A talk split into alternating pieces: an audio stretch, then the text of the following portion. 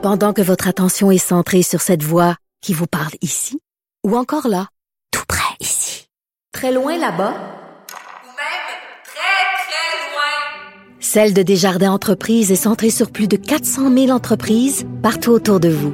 Depuis plus de 120 ans, nos équipes dédiées accompagnent les entrepreneurs d'ici à chaque étape pour qu'ils puissent rester centrés sur ce qui compte, la croissance de leur entreprise.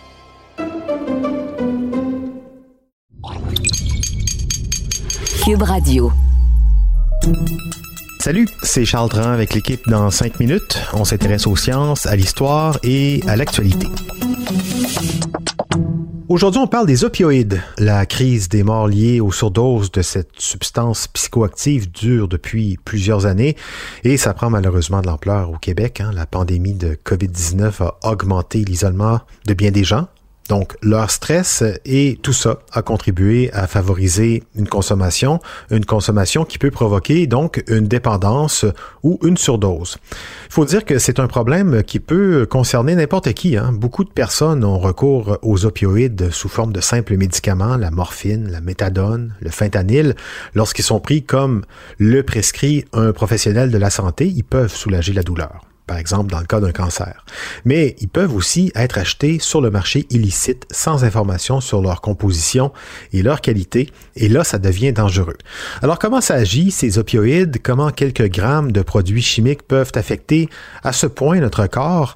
Baptiste Zapirin nous explique tout ça avec en prime les étapes pour sauver une victime de surdose avec l'analoxone.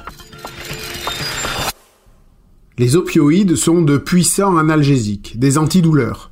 Que vous preniez de la morphine, du fentanyl, de la codéine ou de l'héroïne, le principe est toujours à peu près le même. Les molécules circulent dans le sang et vont aller se fixer sur des protéines qu'on appelle récepteurs opiacés. Ça, c'est des récepteurs qu'on retrouve notamment sur les cellules nerveuses du cerveau, de la moelle épinière, des intestins et d'autres parties du corps. Quand ça se produit, quand ces molécules vont se fixer sur les récepteurs opiacés, mais les opioïdes bloquent les messages de douleur envoyés par la moelle épinière au cerveau. Le cerveau n'est donc plus au courant qu'on a mal, ou très peu, et notre corps est relâché. Il libère des endorphines, on peut se sentir euphorique, et donc effectivement, ça fait du bien quand on souffre, physiquement ou mentalement. Mais, euh, comme tout ce qui est chimique et qui fait du bien, il y a toujours un risque de dépendance sur une longue période de temps. Et il y a aussi le risque mortel de faire une surdose, on est tellement relâché que le corps et les organes comme le cœur ou les poumons tournent au ralenti, voire s'éteignent. C'est pour ça qu'il vaut mieux toujours avoir de la naloxone près de soi quand on consomme des opioïdes. C'est gratuit et disponible sans ordonnance en pharmacie et dans certains organismes communautaires, en passant. Une injection de naloxone a de bonnes chances d'annuler les effets de la drogue puisque les molécules de naloxone viendront remplacer celles des opioïdes dans les récepteurs opiacés pour annuler leurs effets. Sauf que, évidemment, si une personne fait une surdose, ce n'est pas elle qui va s'injecter l'analoxone. C'est vous qui êtes juste à côté. C'est à vous de la sauver. Il faut agir vite, mais encore faut-il repérer les signes de la surdose. Il y en a trois. La victime ne réagit pas au bruit, elle ne réagit pas à la douleur, et sa respiration est lente ou ronflante, voire inexistante. Si vous voyez ça, si la personne est inconsciente, vous l'allongez sur le dos, vous lui parlez fort, fort, hein, vous criez son nom, et aussi avec vos mains, vous frottez vigoureusement son sternum, le centre de la poitrine, pour la faire réagir à la douleur. Si la victime reste inconsciente, il faut tout de suite appeler le 911 et faire venir une ambulance. Vous êtes seul et sans cellulaire à portée de main, mais alors là, allongez la victime sur le côté avant d'aller trouver un téléphone. C'est très important. Ensuite, le temps que l'ambulance arrive, ben, c'est le moment de lui donner une dose de naloxone. La naloxone, ça existe sous forme injectable avec une seringue. On retire le capuchon ou on casse l'ampoule, on aspire le produit avec la seringue, puis on plante la seringue dans le muscle de l'épaule ou de la cuisse à 90 degrés et on injecte. Ça peut même se faire à travers des vêtements légers. Mais la forme la plus connue, c'est sans doute la naloxone intranasale, sous forme de vaporisateur, injecté dans la narine de la victime. C'est un gros vaporisateur, hein. on le tient avec deux doigts en haut et le pouce en bas, préappuyé sur le piston.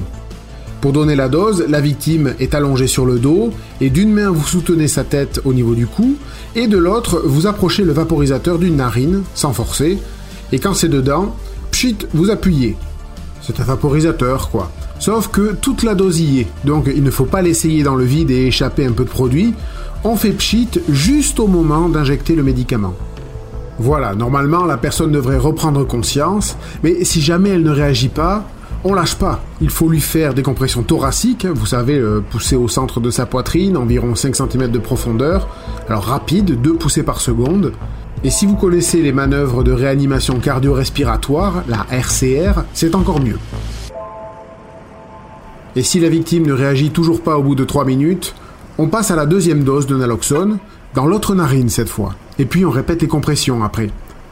Alors c'est vrai que tout ça, ça peut être un moment stressant pour vous, mais il faut garder courage et s'accrocher encore un peu. À ce stade, l'ambulance ne devrait plus tarder. Et oui, et ces premiers gestes en attendant l'ambulance peuvent faire toute la différence. On le rappelle, l'analoxone, c'est gratuit et disponible sans ordonnance en pharmacie et dans plusieurs organismes communautaires aussi. J'ajoute également qu'il n'y a aucun risque judiciaire à appeler le 911 quand on est en présence d'une personne qui fait une surdose. On peut imaginer que certains hésitent à le faire de peur de se faire poser toutes sortes de questions, d'où viennent ces opioïdes et d'avoir des problèmes avec la justice ou de faire du tort à un ami ou un proche qui vient de faire une surdose. Mais au Québec, la loi sur les bons samaritains secourant les victimes de surdose offre une protection juridique aux personnes qui sont en train de faire un surdosage ou qui en sont témoins. Donc oui, appelez le 911, personne ne sera accusé de rien. La priorité ici, c'est de sauver une vie. Merci Baptiste Zapirin, c'était en cinq minutes.